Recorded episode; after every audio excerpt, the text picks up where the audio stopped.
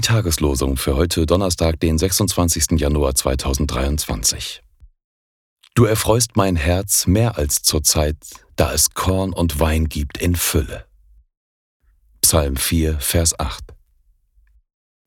Das Reich Gottes ist nicht Essen und Trinken, sondern Gerechtigkeit und Friede und Freude im Heiligen Geist. Römer 14, Vers 17.